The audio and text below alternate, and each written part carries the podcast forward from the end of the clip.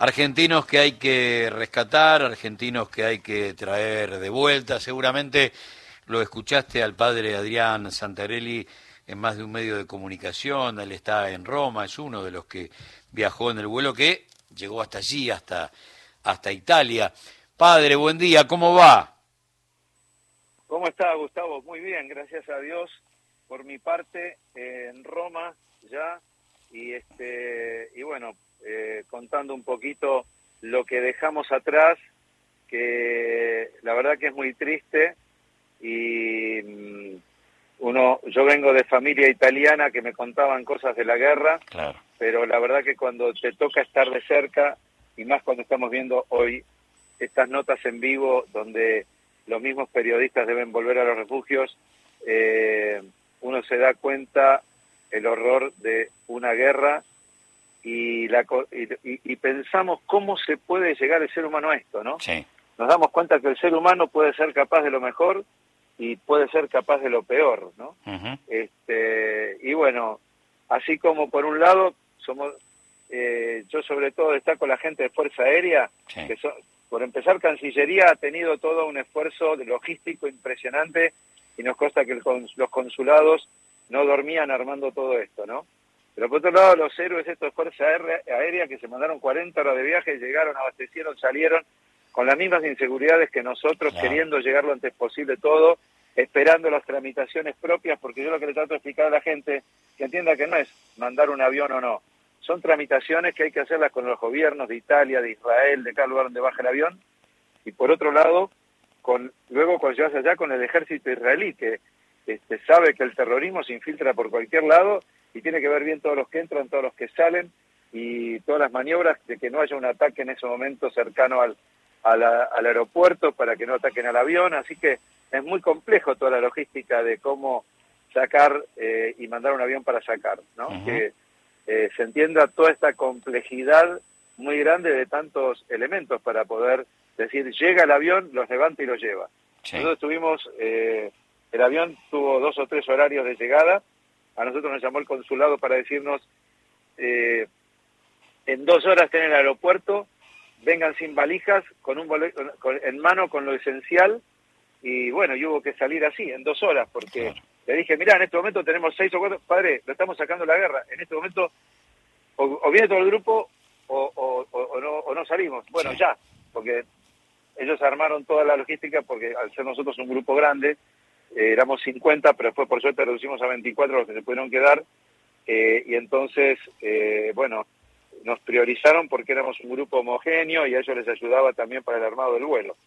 Todavía igual queda el padre Daniel Aguilera, por allá, un el párroco de Santa María Magdalena Quilmes, que está también con un grupo. Yo la verdad no, no, no supe de él este, y no nos pudimos comunicar, no tenía tampoco forma.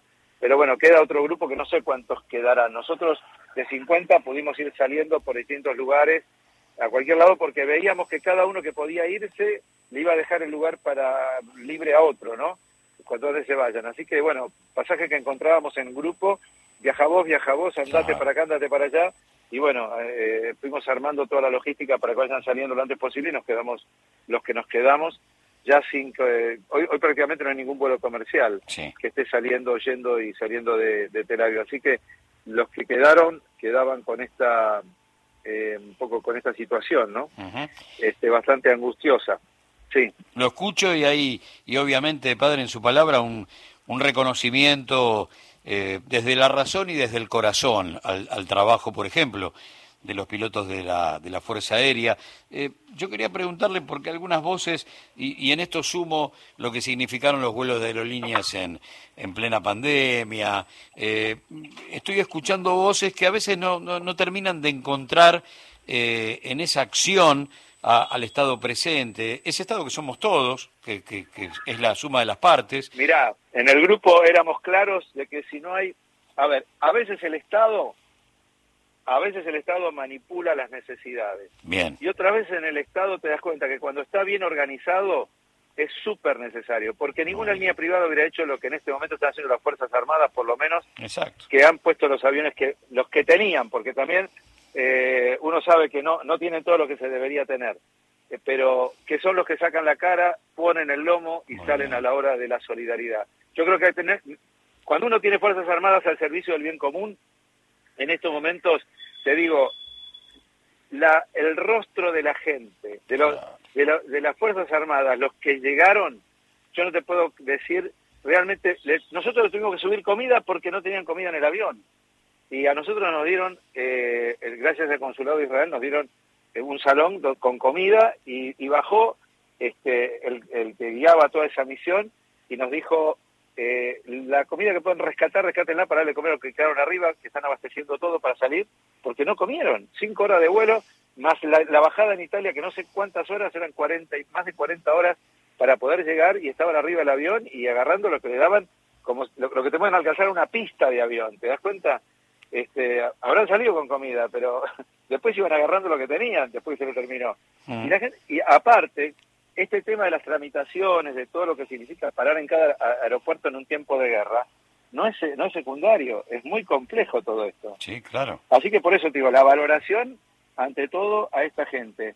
Y por otro lado, bueno, Cancillería que eh, respondió y los consulados, que me consta porque yo llamaba a las 3 de la mañana, a las 2 de la mañana, pasamos noches sin dormir pendientes de, está por ir, eh, padre, déjenos los nombres, estén atentos al teléfono, la falta de señal que había también en, Israel cuando uno no, podía, no, nos podíamos mover de donde encontrábamos señal, que era en un rinconcito del hotel donde estábamos y quedarnos ahí porque estábamos esperando pendientes para para todas las notificaciones de todo para decir cuándo cuándo estaba. Y bueno de hecho gracias a Dios el momento que nos tocó ya este, tuvimos pudimos este estar agarrar la llamada y saber que en dos horas había que estar en el aeropuerto con lo que teníamos puesto. Sí. ¿Con qué? gracias a Dios, Este, ¿Con qué, con qué percepción de, de lo, y no le pido una definición, que sea geopolítica y si tiene ganas está está fantástico, pero una percepción que tiene que ver más con con el hombre y la mujer de a pie, ¿con qué percepción se vino sobre sobre el conflicto? Entramos en eh, se abrió una puerta y y no sabemos dónde termina este nuevo capítulo de una viejísima historia. Estamos frente al capítulo más cruel de esa larga historia. ¿Con qué, qué definición del horror trae desde allá? Mira, ante todo decirte que el fundamentalismo y el terrorismo, el fundamentalismo es una cabeza, es un, un tipo de cabeza de ser humano se mezcla el fundamentalismo dentro del cristianismo, dentro del judaísmo, dentro del islamismo, dentro de la política. Y el fundamentalismo nunca ayuda a nadie porque es la cabeza del ser humano que no admite una opinión distinta que lo pueda complementar. Partamos de que la guerra empieza con los fundamentalismos. Cuando vos no aceptás, cuando yo como cristiano no acepto que el judío está pensando el mundo de otro lugar, si no tengo la capacidad de acercarme, amar su forma de comprender su manera de pensar y tratar de ponerlo en su lugar para armar el mundo de una manera desde su lugar y desde el mío, eso ya genera una guerra. Entonces, primero tenemos que reconocer que el problema del terrorismo y toda la guerra está dentro del ser humano que no es capaz de admitir al, diferente y darle un lugar en su esquema de pensamiento y en su, en su manera de sentir.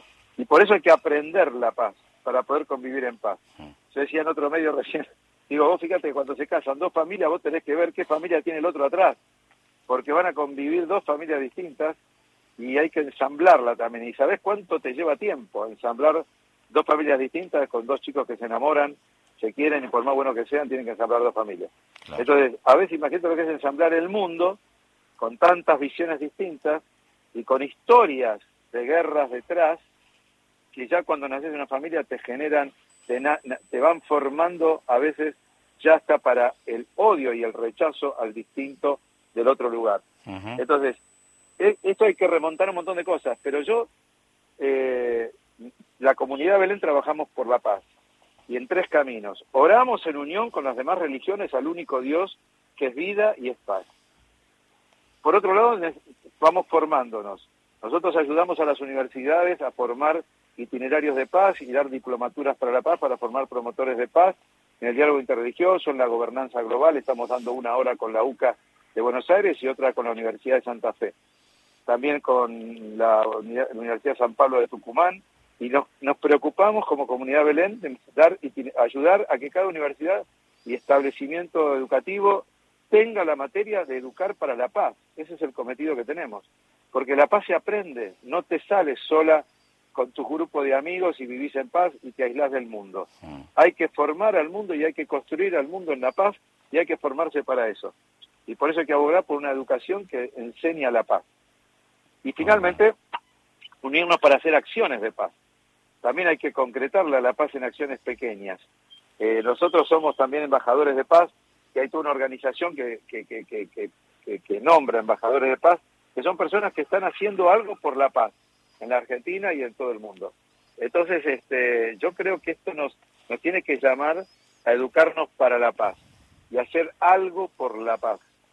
Si cada ciudadano está consciente de que tiene que dejar en su vida, Jesús lo dijo, bienaventurados que trabajan por la paz, porque esos son los hijos de Dios. Sea Luther King, sea Mahatma Gandhi, sea de la religión que sea, para Dios, el que hace algo por la paz, ese es hijo del Dios de la paz, del Shalom, del Shalem y de la paz. Entonces, esto es lo que tenemos que, que, que, formarnos, nos tiene que llamar. Una guerra no nos tiene que dejar inactivos simplemente despotricando contra los que la hacen, sino saber que a veces los que la hacen están reaccionando a otros que la hicieron anterior y a una manera que no aprendieron la, la, lógica de la paz. Y que la guerra empieza en una cabeza fundamentalista que no acepta al otro. Y que de ahí obra con, desde el terror y demás como lo que estamos viendo. Este, yo creo, sí, que lamentablemente, o afortunadamente, hay mucho trabajo por la paz, pero hay que redoblarlo ante cada guerra. Muy bien. Para el final, padre, eh, quiero hacer una pregunta que tiene que ver con, con su trabajo pastoral en, en, la Santo Tomás Moro. ¿Cuándo llegó a Vicente López usted, a esa parroquia? Yo llegué en el 2007. 2007. Y, este, y es una parroquia que se identifica también porque yo ejerzo un ministerio de sanación. Este, hace poco, ya, todos los viernes hacemos oración por los enfermos con imposición de manos. Y este y entonces, bueno, también para los que quieran saberlo, porque se puso de moda también este, esta chica Leda, que también es un grupo de oración que hace en Rosario también junto con el Padre Ignacio, ¿no? Eh, misas de, sanación y esta chica hace después de la misa oración de sanación y bueno, este, escribió un libro sobre qué es la imposición de manos para los que tengan también inquietud de conocer un poquito más este tema. Bueno, y la parroquia estaba más identificada con eso. Y bueno, pero a, a tres cuadras de Santo Tomás Moro, yo estoy construyendo un centro de paz interreligioso, porque creemos que la, la paz se reza, la paz para la paz nos formamos y la paz se actúa, y se actúa en comunión. Así que ahí estamos con musulmanes, judíos, eh, evangélicos, anglicanos, eh, trabajando y haciendo este centro de paz que se llama Tibirine, un nombre que viene de unos monjes en Argelia que dieron su vida por la, por la paz eh, como católicos, monjes católicos eh, que fueron víctimas también del terrorismo en Argelia. Muy bien. Pero que quisieron dar ese testimonio y bueno, nosotros tenemos esa espiritualidad también de ellos. Eh, la, pregunta tiene que ver con, eh, estamos por cumplir 40 años de democracia y sobre el final de la última dictadura, nos juntábamos allí en la Santo Tomás Moro, en Urquiza, a pocos metros de, oh, con El padre Pablo Ticera. Con el padre Pablo Ticera eh, atendiendo lo que era la olla popular de los jueves. Y, y la verdad es que es estar, es estar recordando no solamente un momento clave de nuestras vidas, que andábamos por los 20, 18, 19, sino de habernos encontrado con un tipo fantástico, esencialmente un tipo fantástico. Yo me siento honrado de ser el sucesor de este Padre Santo que formó tanta gente buena eh, y, que hizo tanto, tanto, tanto, un hombre tan, un cordobés de ley que nunca este, dejó, que dejó una huella en toda persona que pasaba al lado de él. Dios quiera que uno pueda hacer eso, ¿no? Dejar una buena huella al lado de toda la persona que pasen al lado nuestro. Claro que sí. Eh, y eso es lo que me honra de Pablito Ticera, que yo me confesaba con él cuando era seminarista. Oh porque era el cura más bueno de la diócesis, ¿viste? Me perdonaba fácilmente. no, un, tipo bárbaro que nos enseñó a todos que podíamos entrar a ese lugar. Y en ese lugar servían la mesa de los jueves, el pobrerío venía de, desde lejos con el ferrocarril Belgrano. y entonces había maestros que daban una mano a, los pibes que necesitaban ayuda escolar, algún abogado que, que dé una mano frente a un despido, y en esa, eh, sirviendo esa mesa, cristianos, ateos, lo que sea, porque se entendía... Hasta el día de hoy yo dejé el título de la mesa de Dios al salón que él construyó, para darle un techo para comer a los que venían de Puente Saavedra. En la primer crisis del 82, Pablito fue abrió la primer mesa popular, olla popular en Tomás Moro. Esa es la parroquia que se abrió la primera olla popular. Y bueno, hoy nosotros tratamos de seguir con la asociación Pablo Ticera, también la pueden googlear para los que quieran.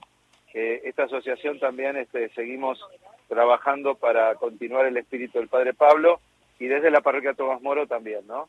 Este, y la comunidad Belén, bueno, es una comunidad que ya eh, eh, aspiramos a este trabajo por la paz desde su fundación, ya desde hace unos años, y, este, y bueno, viene de la mano del carisma de sanación, hay que sanar no solo el corazón de las personas y el cuerpo, sino el espíritu y también la sociedad.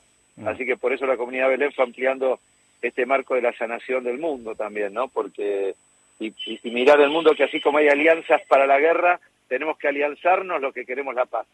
Y eso la comunidad se alianza con todo el que quiera que tenga un proyecto de paz para ayudarlo, para, para hacerlo juntos, para fortalecer los, los, las alianzas de paz. En eso estamos. Muy bien. Un Dios que hizo alianza con la humanidad para pacificarla. Así que, mm. este, bueno, vamos para adelante. Sí, señor. Bueno, padre, la verdad, muchas gracias por todos estos minutos de su tiempo, por este ratito de radio y cuando esté de vuelta, eh, darle un abrazo ahí en la, en la Santo Tomás Moro. Un gran abrazo. Dale, te espero, te espero y una bendición de paz para el mundo y para cada uno que nos está escuchando, que en este momento diga, tengo paz en mi corazón, ¿cómo puedo hacer para buscarla? Eso va a ayudar a la paz del mundo. Una bendición para todos. Un gran abrazo, padre. Escuchaste al padre Adrián Santarelli, primero hablándonos, bueno, y, lo hizo desde un lugar muy particular sobre lo que está viviendo en este momento Israel y, y esa franja de Gaza repleta de, de necesidad de justicia, ¿no? Las dos cosas al mismo tiempo. Y, después, para los que no conocían esta historia del Santo Tomás Moro, eh, conocer un poquito más al padre Pablo Ticera, que lamentablemente ya no, no, no está entre nosotros, pero que fue un mojón de la pelea contra la dictadura, hasta con la propia iglesia, ¿eh? con el obispado de San Isidro, que no le gustaba que haya una olla popular en Vicente López, era una cosa que, ¿eh? Obispo Casareto, que era una mácula, era una mácula, no. Y ahí estábamos todos los jueves, el, el, piberío politizado, eh, dando una mano en la, en la Santo Tomás Moro. El padre, en, en un lugar que era de la municipalidad de la ciudad de Buenos Aires, mira qué raro, entras a Puente Saavedra, hoy hay como, como si fuera un transbordador de, de, colectivos, esa era la terminal de los Leyland, primero de tranvía y después del 30 y el 31, los, los Leyland ingleses. Y el padre que dijo, ¿y si hacemos ahí un, un gran lugar que fuera como una especie de, de colegio, guardería, eh, ¿para qué? para las madres que van a laburar, van con el tren, dejan a su pibe en Puente Saavedra, van a laburar al centro y cuando vuelven se van a casa. La municipalidad dijo no. Y casi por 30 años eso fue un baldío. El padre se fue a Córdoba y cuenta la leyenda que terminó muriendo de tristeza.